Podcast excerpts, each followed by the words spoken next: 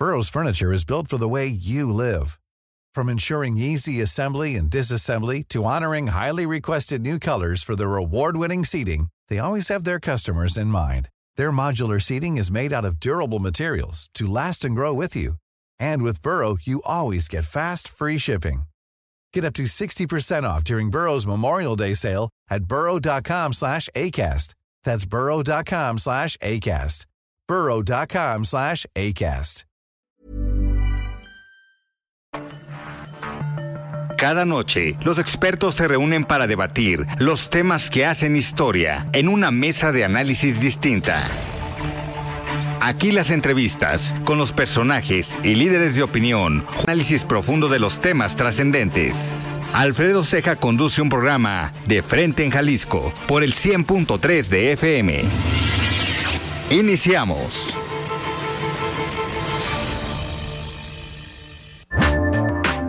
Muy buenas noches, bienvenidos a una emisión más de De Frente en Jalisco, aquí en Heraldo Radio Jalisco. Hoy miércoles 19 de julio quiero agradecer, como todos los días en los controles técnicos, a Antonio Luna y a Ramón Luna, en la producción y redacción de este espacio a Ricardo Gómez y recordarles nuestro número de WhatsApp para que se comuniquen con nosotros, el 3330 1779 66. El día de hoy vamos a tener aquí en entrevista a Raúl Flores, presidente de Coparmex Jalisco, quien tiene un comentario aquí semanal, pero ahora vamos a platicar todo el programa sobre diferentes temas que han estado aconteciendo aquí en Jalisco en el ámbito empresarial, pero también con algunos temas gubernamentales. Como cada miércoles vamos a escuchar el comentario de David Gómez Álvarez, él, participa aquí con un comentario semanal y vamos a hablar precisamente sobre su columna del el día de hoy, que será uno de los temas a platicar también con Raúl Flores. Les recordamos que nos pueden escuchar en nuestra página de internet heraldodemexico.com.mx. Ahí buscar el apartado radio y encontrarán la emisora de Heraldo Radio Guadalajara. También nos pueden escuchar a través de iHeartRadio en el 100.3 de FM. Y les recordamos nuestras redes sociales para que se comuniquen con nosotros. En Twitter me encuentran como arroba Alfredo y en Facebook me encuentran como Alfredo Ceja. Y también ya tenemos el podcast de De Frente en Jalisco donde pueden escuchar todas las entrevistas y todas las mesas de análisis en cualquiera de las plataformas. La voz de los expertos.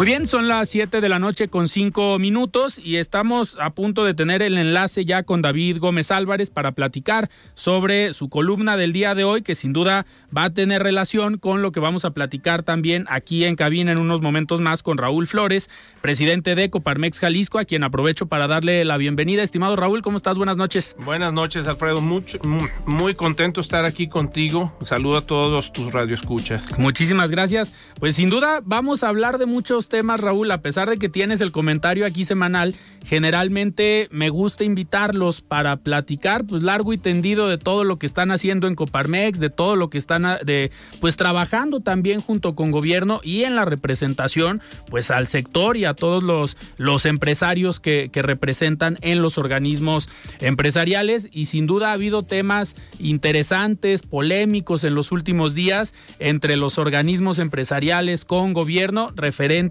a la participación de los organismos en los comités de adquisiciones. Y precisamente vamos a hablar de este tema también con David Gómez Álvarez, a quien ya tengo en la línea. Estimado David, ¿cómo estás? Buenas noches.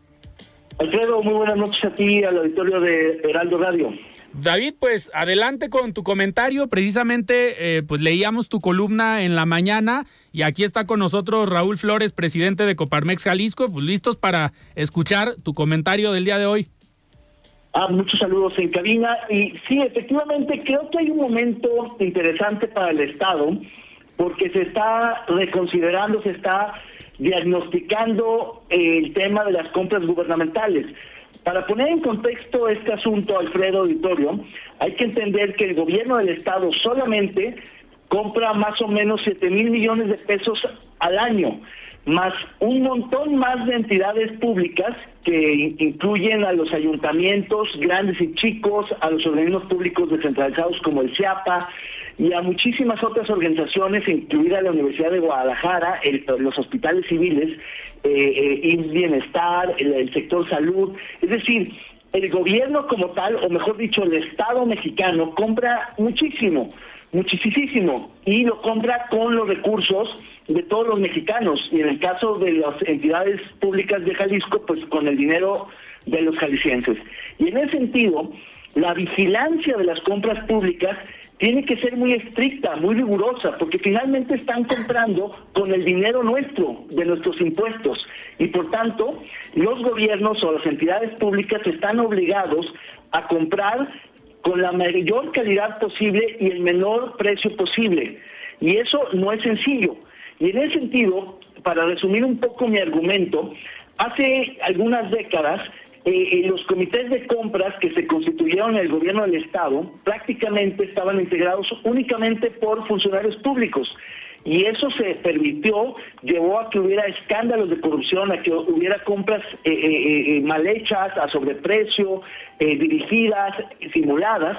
Y entonces, en aquel momento, la iniciativa privada reclamó para sí ciertos asientos en estos comités para vigilar y con toda razón. Entonces se conformaron comités de compras mixtos, integrados por funcionarios y empresarios. Pero después eh, que, el modelo no terminó de cuajar bien y dado los escándalos que seguían ocurriendo y la necesidad de legitimar, de legitimarse del gobierno del Estado, de pronto hace 10 eh, años más o menos se decidió que sacaran a todos los funcionarios públicos y solamente se quedaran empresarios. Eso parecía en principio una forma, digamos, de sacarla al gobierno de las compras, quitar, amarrarle las manos a los funcionarios. Sin embargo, ahí se perdieron de vista dos cosas fundamentales, que también en el sector privado hay corrupción, que también hay mafias, que también surgen coyotes, que entendieron que allá había negocio, pero algo mucho más importante de fondo, que era el conflicto de interés los empresarios, representantes de las cámaras, de las confederaciones, de las distintas agrupaciones empresariales, tienen por definición un conflicto de interés porque representan a, una, a un grupo empresarial que es a la vez vendedor, proveedor, suministrador de los bienes y servicios que compra el gobierno. Entonces, de pronto, en muchos empresarios, representantes de estas cámaras, pues estaban entre la espada y la pared, siendo juez y parte, representando sí al interés público en el sentido de que estaban ahí para vigilar las compras, pero también representando los intereses particulares de sus colegas, de sus agremiados, de sus eh, conocidos eh, y contactos de, los negocios. Entonces también surgieron escándalos que fueron muchos vigilados, este, callados, pero que ahí estaban, de los cuales se habló mucho, y entonces ahora se está replanteando, y esto hay que decirlo claramente, fue la iniciativa privada y en particular Coparmex quien pidió la salida de, los empresarios de, los comités de compra. Lograron, hasta donde entiendo, un cierto consenso entre todas las cúpulas, entre todas las organizaciones empresariales del Estado para salirse, pero algunas han cambiado de opinión. En particular entiendo que eh, los industriales de Jalisco es quien decidió no seguir en esta ruta y quizá algunas otras cúpulas pues más bien han sido omisas. En todo caso, pues es una discusión interesante la que ha planteado el Congreso del Estado en, un mecanismo de parlamento abierto, donde se ha diagnosticado que es necesario vigilar mejor las compras públicas.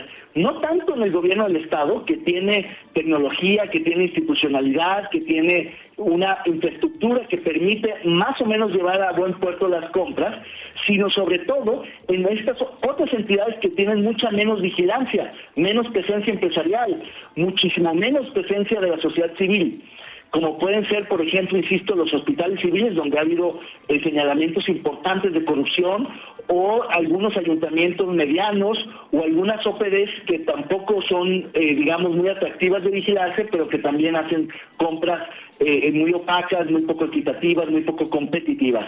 En ese sentido, creo que hay una oportunidad para el Estado, porque a diferencia del gobierno de la República, Alfredo Auditorio, donde cada vez se asignan de manera directa más obras y más compras, donde las licitaciones son absolutamente una simulación, donde incluso se oculta información pública, decretándola de, seguridad, por razones de seguridad eh, eh, eh, nacional oculta, opaca, inaccesible. En Jalisco no vamos hacia allá, al contrario, hay un porcentaje bastante reducido de compras públicas por adjudicación directa y, y creo que por eso tenemos que aprovechar esta coyuntura para, para contrastar a Jalisco con otros estados y sobre todo con el gobierno federal para poner el ejemplo nacional de que en Jalisco se compra bien, a buen precio y a buena calidad. Creo que hay una oportunidad interesante para el Estado. David, pues vamos a seguir muy pendientes de este tema, precisamente uno de los temas que vamos a platicar hoy con, con Raúl. Y traes muy bien la lectura, ¿eh? Nada más te faltó pues ponerle nombre y apellido, pero ya dijiste los organismos. Sí andas, sí andas con la información acertada. Sí, lamentablemente no pude participar en las mesas, pero he estado de cerca eh, siguiendo el tema desde hace mucho y yo celebro la iniciativa, insisto, de Coparmex que logró que todos le firmaran para retirarse. Lo que hay que hacer es hacerlo de manera muy estratégica, paulatina, muy inteligentemente y ese es creo que el reto que está en la mesa pero creo que la ruta es la correcta. Quizá todavía falta mucho trecho por recorrer, pero la ruta, en la dirección es la correcta. Totalmente. David, aprovechando que estás en la línea, voy a aprovechar estos minutos porque me gustaría saber tu opinión sobre lo que presentó o dijo hoy el presidente de la República en la mañanera, donde el INE ya le prohibió hablar del proceso electoral, hablar de Xochitl Galvez, pero pues presenta esta sección de no lo digo yo. Eh, es una franca burla a la ley y al Instituto Nacional Electoral, ¿no? Sin duda, yo creo que el INE se tardó. Yo soy de los críticos del actual INE, porque el INE no es que no se haya tocado, es que fue capturado.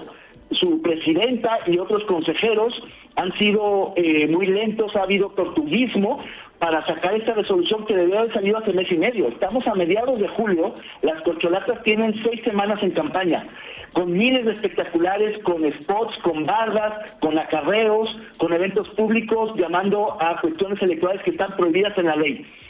Hoy la presión vino del otro lado paradójicamente, cuando se planteó que también se invalidaran las precampañas o las pre-precampañas de los del Frente Amplio por México, de los opositores, y finalmente tampoco prosperó.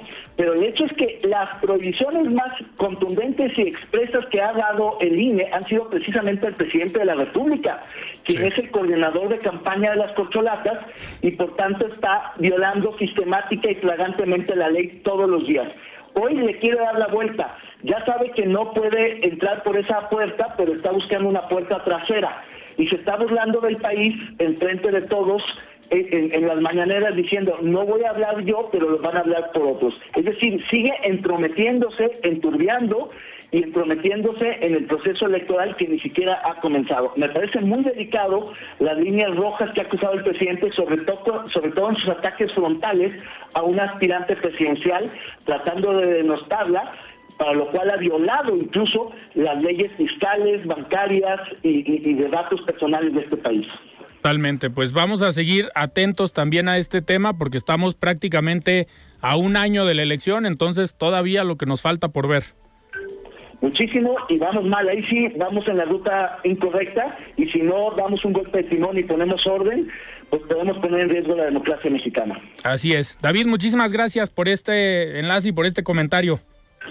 Gracias a ustedes y buenas noches. Muchísimas gracias. Platicamos en este comentario semanal con David Gómez Álvarez, comentario de todos los miércoles. Y ahora sí, pues arrancamos, Raúl, esta, esta plática me gustaría empezar por este mismo tema que eh, comenta David, donde hace David también el reconocimiento a Coparmex por haber tenido esta iniciativa eh, sobre pues salirse de los comités de adquisiciones. Eh, ¿Cuál fue el, digamos, el motivo, lo que los llevó en Coparmex junto con los demás organismos empresariales para decir, oigan, pues mejor nos vamos, no tiene sentido estar en un comité de adquisiciones o por qué se toma esta decisión? Claro que sí, Alfredo. Eh, un gusto estar aquí contigo el día de hoy eh, y platicar de este y otros temas que, que eh, son de importancia para todo el auditorio. me gustaría remontarnos un poquito más al tema de, los comités y en qué momento empieza a participar. Como bien dijo David, eh, eh, este ha sido un modelo que ha ido evolucionando y así es como deberíamos entenderlo. En un principio, lo, lo, señaló él, de una forma muy clara, por, formaban parte únicamente los miembros de los comités eran eh, integrantes del gobierno eh, de las diferentes dependencias. Eh, posteriormente se, se, invitó a, algunos organismos empresariales por algunos casos de corrupción o, muchos que se dieron en esa época y para inhibirlos entra a participar la iniciativa privada como observador de las compras. Posteriormente queda en manos de los organismos, eh, de los organismos cúpulas, eh, la toma de decisiones. Y lo que estamos planteando en estos momentos es nuevamente tener otra evolución. Ok. Eh, nos hemos dado cuenta que desde las cámaras, los organismos empresariales, estamos muy limitados para tener una participación tal como lo indica la ley. La ley nos obliga a participar en todos los comités a lo largo del estado, en sus 125 municipios. municipios. Entonces, eh, pues no tenemos la capacidad eh, ni humana, ni técnica, ni de análisis para poder realmente hacer la labor que nos exige la ley. Claro.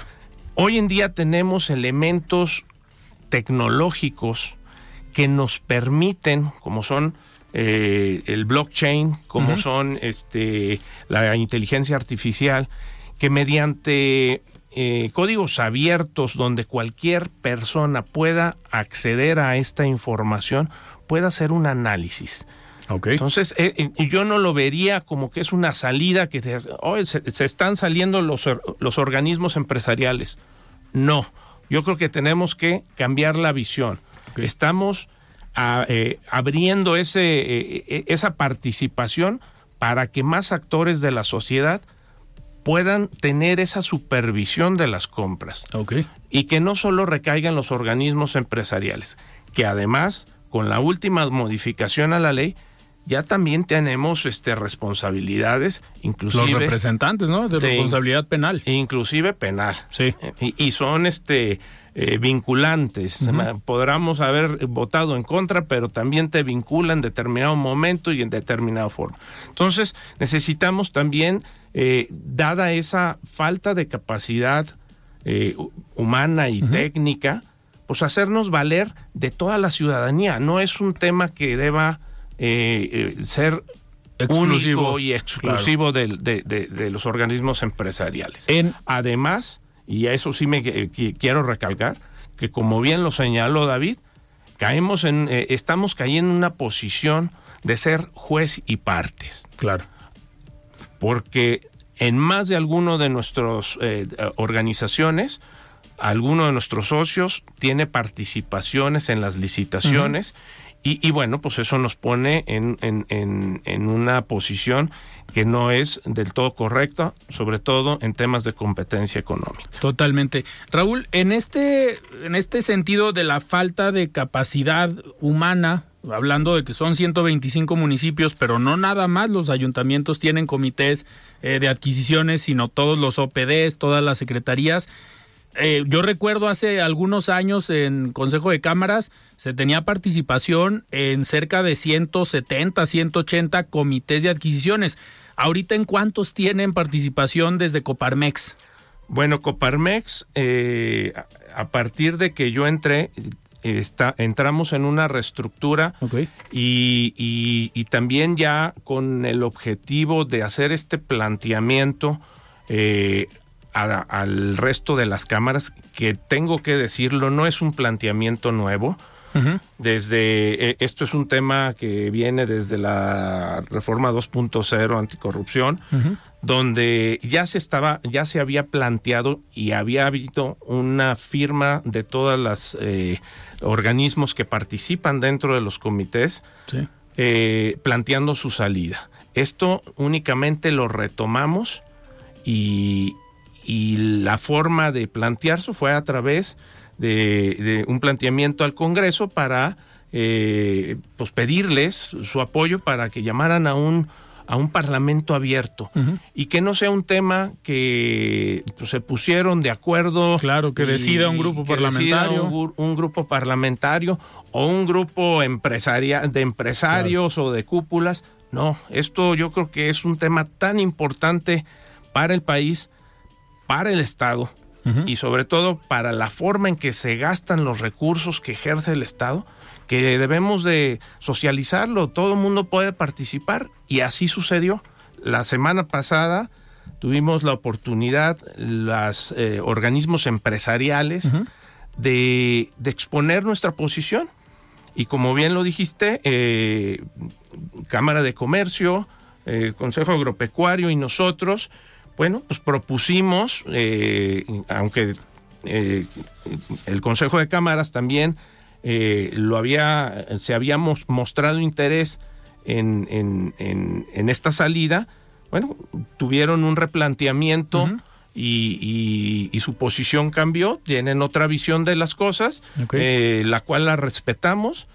Eh, sin embargo, nosotros sí consideramos que lo correcto es retirarnos y abrirlo para que más gente participe, pero no participe en la toma de decisiones que participen en una supervisión, claro. supervisión activa. Eh, y a mí me da mucho gusto esto que hemos estado viviendo la semana pasada, el día de hoy en el Parlamento abierto, donde eh, eh, hicieron sus planteamientos algunos jóvenes universitarios, que se haya abierto esta discusión, porque podemos ver a la ciudadanía involucrada, podemos ver que todo el mundo está opinando, está interesado en el tema. Y si logramos esa parte, trasladarla a los comités y a la supervisión de estos. Claro. Sí, sensibilizar. No, no tomando las decisiones, pero sí supervisándolos.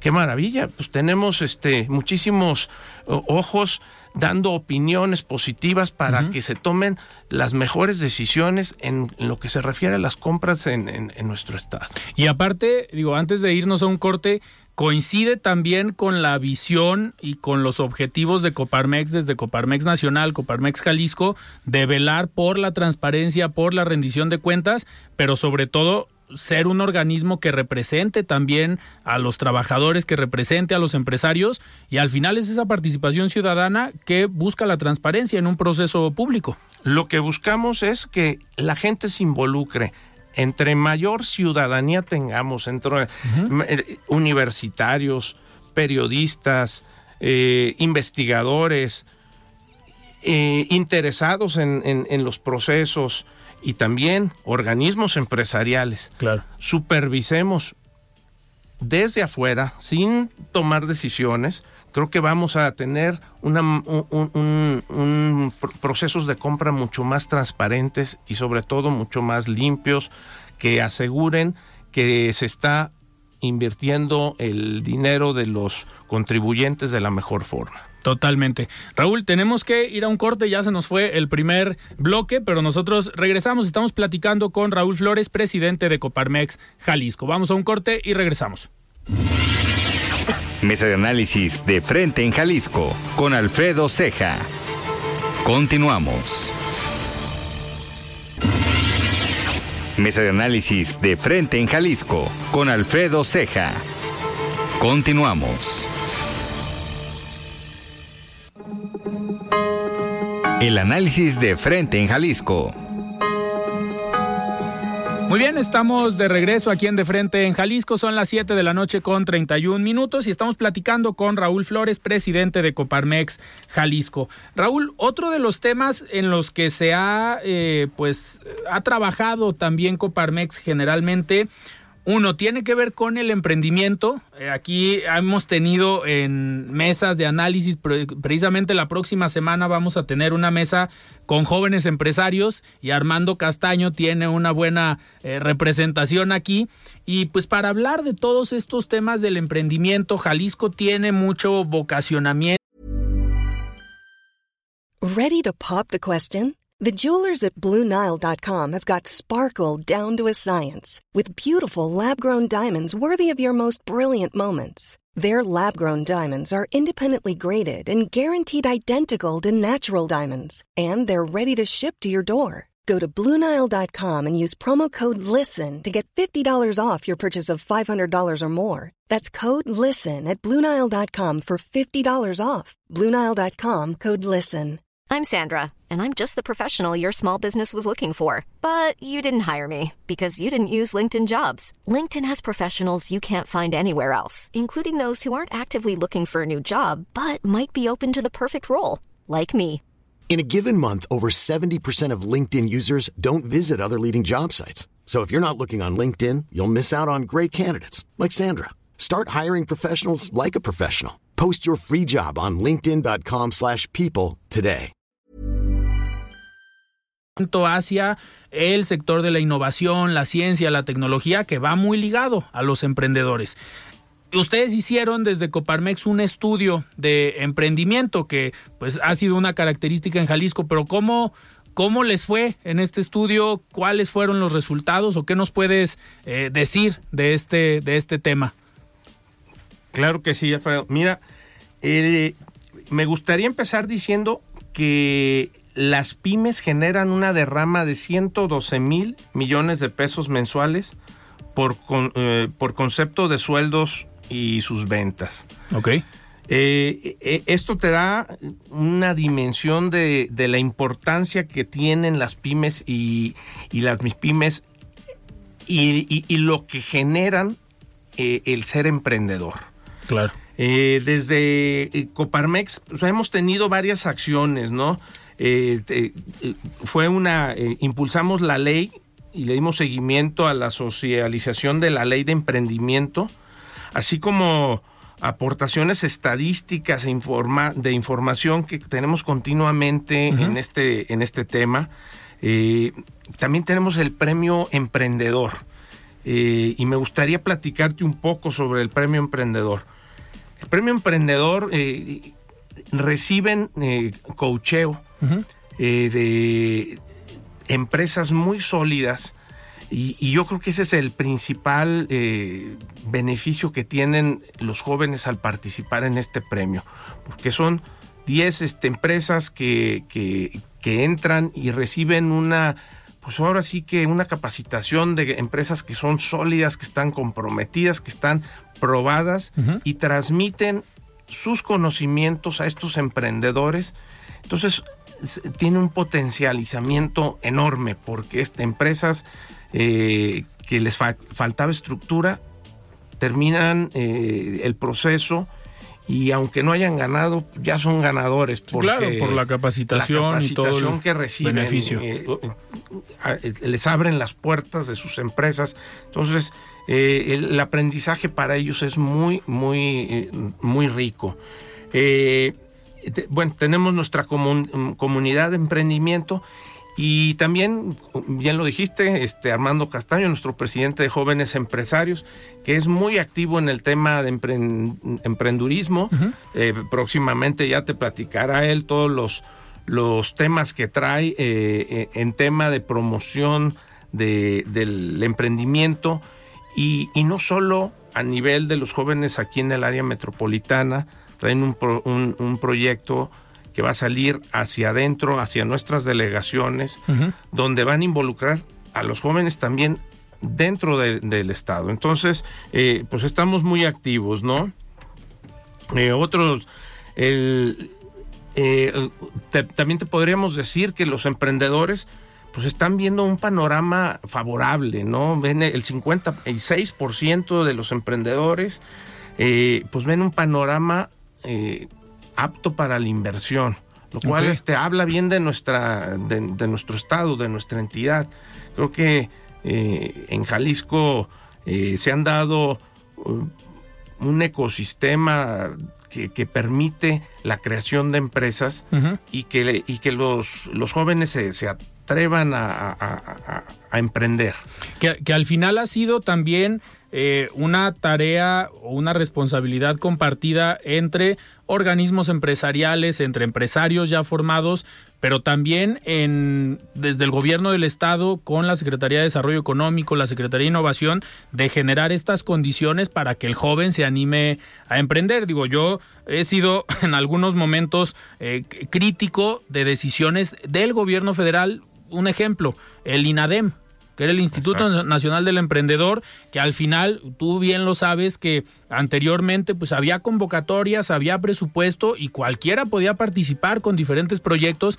Y eran los mismos organismos empresariales los que daban el primer, la primer palomita, la evaluación, a ver si podían participar estos proyectos y pues tenían apoyos, aludiendo como siempre a la corrupción, pues decidieron desaparecer el INADEM, pero aquí en Jalisco, desde la Secretaría de Desarrollo Económico, se han generado proyectos, pues para seguir apoyando con lo que se pueda a los jóvenes emprendedores. Hay centros de innovación, centros de emprendimiento, y pues obviamente a ustedes como organismos les toca también generar esta semillita en los empresarios para que se animen, ¿no? Fíjate que acabas de tocar, y bueno, esa es una de nuestras tres banderas que hemos, eh, pensaba tocar ese tema un poco más adelante, pero lo toco eh, anticipadamente, y, es el tema de la dignificar la labor empresarial. Claro.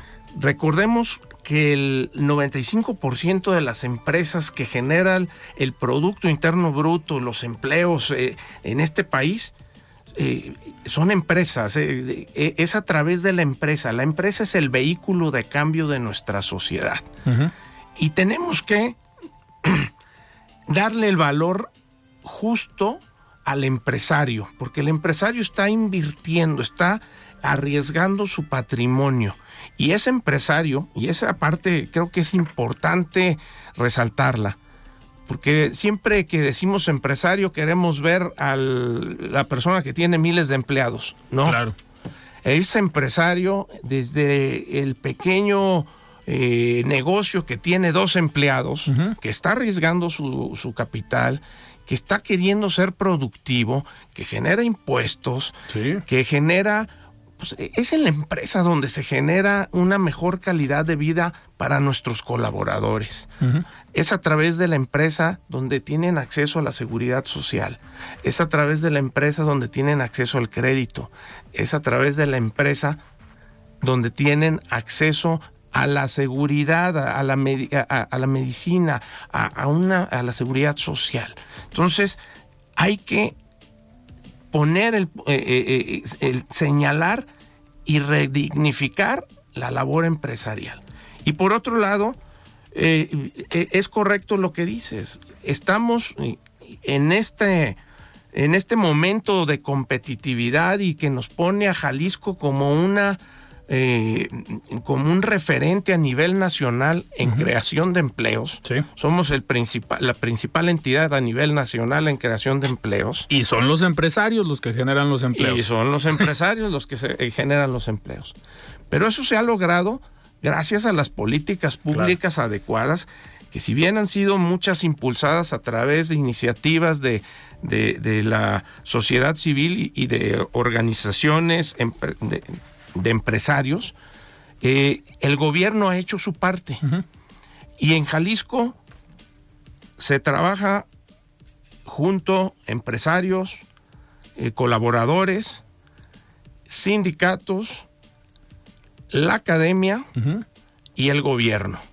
Y eso es lo que está haciendo la diferencia para ponernos en esta posición privilegiada y, que nos da una ventaja, sobre todo ante temas como el nearshoring, claro.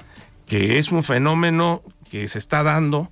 Las empresas mundiales se están reubicando para estar cerca de, su mercado, de sus cadenas de suministro y estas cadenas de suministro están volteando a ver a México y están volteando a ver a Jalisco, porque es en Jalisco donde encuentran las condiciones adecuadas para la inversión. Que al final estas condiciones o el convencer a estas grandes empresas para que vengan a invertir a Jalisco se da con este trabajo coordinado. Hace un, tres semanas aproximadamente Tuvimos una mesa de aquí con el secretario de Desarrollo Económico, con Roberto Arechederra, vino Luis Aguirre, expresidente de Index, y Manuel Herrera como diputado federal y expresidente de Concamín.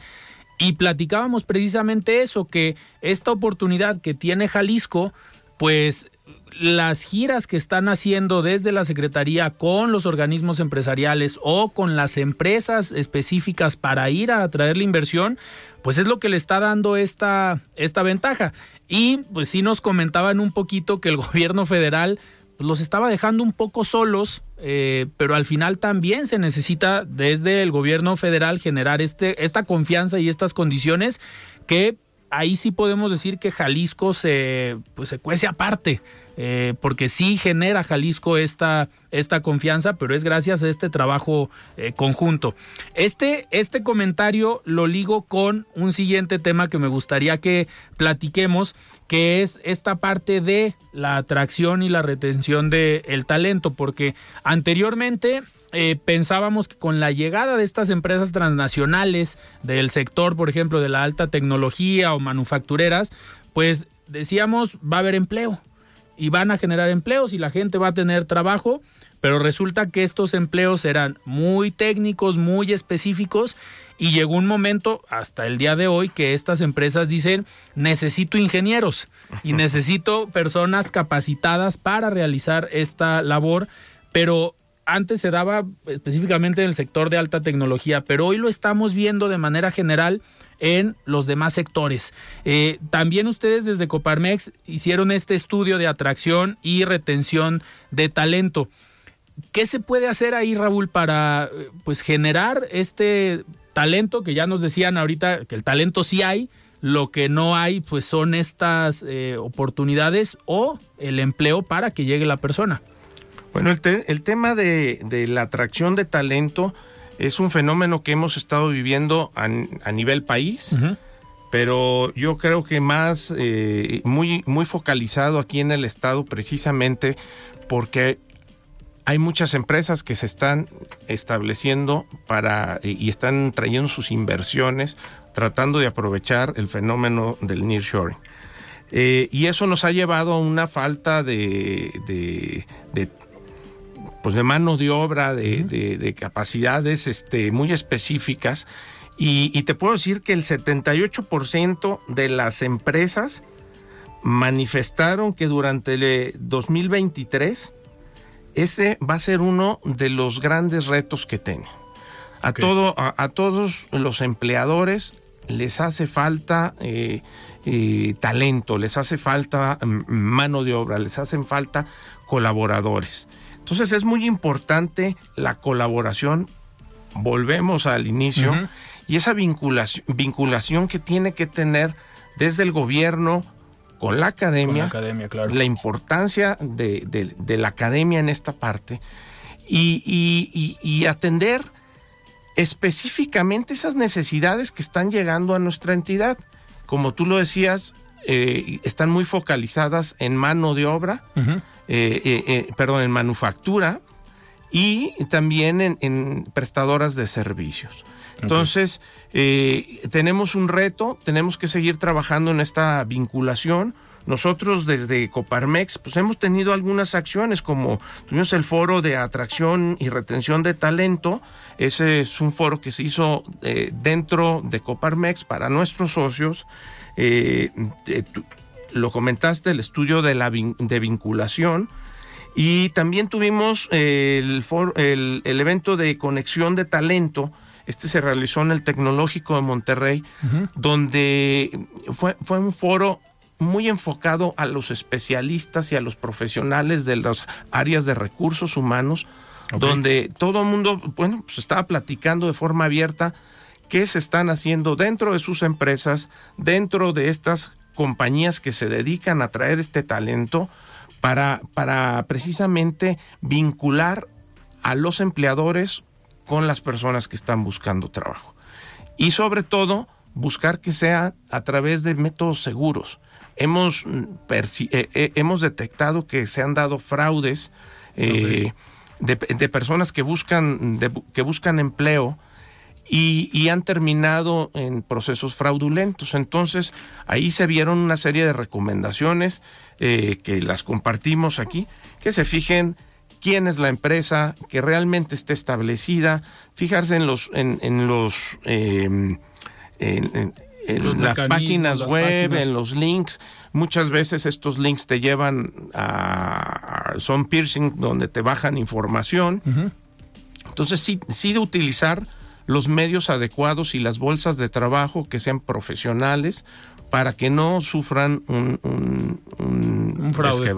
Que al final eso es lo único que nos faltaba, ¿no? Que gente que esté buscando trabajo resulte afectada económicamente. Oye, y todos los hemos recibido. Digo, yo hace unas horas recibí un, un, un mensaje en mi teléfono diciendo que si estaba, que ya tenían listo mi chamba para para ese trabajo que tanto había soñado. No hay que hacerle caso a estos, a estos mensajes. Y, no pagar en estos mensajes porque nos encontraron un trabajo, digo. Eh, definitivamente, una, una empresa seria, seria no te va a solicitar que le deposites para conseguirte el trabajo. Eh, Raúl, y en este, a ver, en esta parte de la generación del talento, pues es algo que se ha hablado también ya desde hace muchos años, primero de la llamada triple hélice, ya después llegó la cuádruple hélice, pero yo siempre lo he dicho, ha hecho falta quien eh, lidere estos esfuerzos, porque por un lado tenemos el gobierno, por otro lado tenemos la sociedad civil,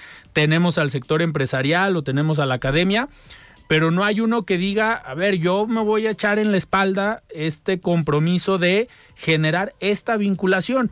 Hace algunos años, eh, bueno, todavía existe este organismo llamado Jaltec, eh, Jalisco Tecnológico, donde tienen presencia los organismos empresariales. Fue presidente hace tiempo eh, Juan Alonso Niño, después Salvador Lichi de Coparmex. ahorita creo que está la autónoma como dirigiendo este proyecto, pero pues son esfuerzos que pues siguen complicados, ¿no? Que alguien agarre esta bandera y decir yo voy a vincular a las universidades con las necesidades que tienen las empresas en cuanto a la generación de talento por estas cuestiones técnicas. Eh, ¿Qué crees que haga falta o qué se necesita para realmente eh, que se logre? Yo creo que se están, eh, estamos teniendo avances en, en la materia. Eh, estamos teniendo los, los foros donde está participando eh, la Secretaría del Trabajo, donde estaban pues, participando algunos organismos empresariales, o por lo menos los, los más este, eh, importantes en términos de empleadores, eh, donde están participando también empresas de tecnología eh, y algunas otras organizaciones, precisamente para, para buscar estas vinculaciones que tanto nos hacen falta. Ok. Raúl, y ya para, digo, nos quedan todavía algunos, algunos minutos, pero me gustaría cerrar que nos platiques qué viene para Coparmex, porque lo, lo platicábamos antes de entrar al aire, la actividad no para, andan en friega los líderes empresariales en estos eh, pues trabajos, que al final son honoríficos estos cargos, pero no te queda tiempo para tu agenda personal o de tu empresa, pues a veces yo creo que la traes complicada porque sí demanda un tiempo importante el ser el líder de un organismo como Coparmex. ¿Qué viene para este segundo semestre del año? Bueno, traemos varias este, banderas con las cuales vamos a estar trabajando. Eh, y me gustaría, digo, ya, ya toqué una de ellas, que es eh, la empresa como vehículo de cambio. Eh, consideramos que es a través de la empresa donde podemos encontrar y desarrollar mejores oportunidades para nuestros para nuestra sociedad Creemos que es la forma en que podemos avanzar como país y, que también podemos incidir en, una mejora, en tener una mejora en la calidad de vida de nuestros colaboradores. Que, creo que al final es eh, una de las principales razones de ser de Coparmex, eh, esa preocupación por, por buscar una mejor calidad de vida para nuestros colaboradores y también para nuestras empresas. Eh, también este, eh, vamos a, estamos tomando con mucha seriedad, estamos muy preocupados con el tema del deterioro, de, eh, deterioro del sistema de salud en nuestro país. hemos estado platicando con todos nuestros socios sobre ver la forma de, que podamos incidir en la salud de nuestros colaboradores.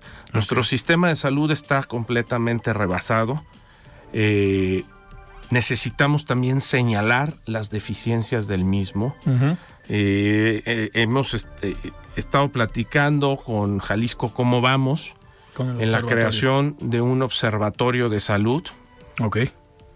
Donde analicemos todos los eh, a todo el sistema de salud, no solo el, oficial, sino a todo el estatal, el federal, y, podamos ponerles, eh, si dicen que estamos como en Dinamarca, este, que bueno, pues quisiera ver, eh, vamos analizando a ver si realmente tenemos el sistema de salud que, nos dicen tener. Claro. Entonces vamos a, trabajar junto con Jalisco como vamos para que eh, estar monitoreando ciertos indicadores que nos permita ver los avances reales, no solo los que nos platica nuestro presidente, sino los reales, cómo, cuál es la percepción de, nuestros colaboradores, cómo se sienten. Eh, eso no les están regalando ningún servicio.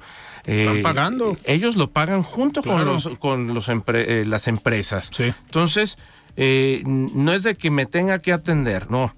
Es un derecho y se necesitan hacer las inversiones necesarias. Pero también tenemos que reconocer que los recursos que se tiene dentro de nuestro sistema de salud son limitados y tenemos que ver y ser creativos en la forma en que las empresas podemos eh, apoyar a este sistema de salud, sobre todo para que no se colapse. Y, puede ser a través de cosas muy sencillas como cuatro indicadores de, temas de hipertensión, temas de niveles eh, de colesterol, de, glucosa, donde se puedan detectar enfermedades antes de que, de que avancen y se pueda, eh, tengamos una participación más de eh, prever. preventiva, claro, que reactiva. Entonces, eh, pues, traemos este, los temas de salud y bueno, la tercera gran bandera que, nos toca por, por el, el momento político que estamos viviendo, pues va a ser esta transición eh, y, y, las próximas elecciones. En Coparmex somos altamente políticos, pero 100% apartidistas. Y, y, queremos invitar a que toda la ciudadanía se salga a votar, pero eh, implementando programas inclusive anticipándonos a las, eh, a las elecciones. No tenemos que esperarnos en llegar a las elecciones. Vamos, a, vamos buscando que nuestros colaboradores, que toda la ciudadanía tenga su credencial actualizada. Nadie puede salir a la fiesta democrática si no tiene eh, su invitación. Primero vamos sacando nuestro ticket para poder participar. Que sin duda ha sido una de las banderas importantes de Coparmex, eh, pues la participación ciudadana que es tan necesaria más en un contexto como el que estamos viviendo, pero siempre lo he dicho, una participación ciudadana informada.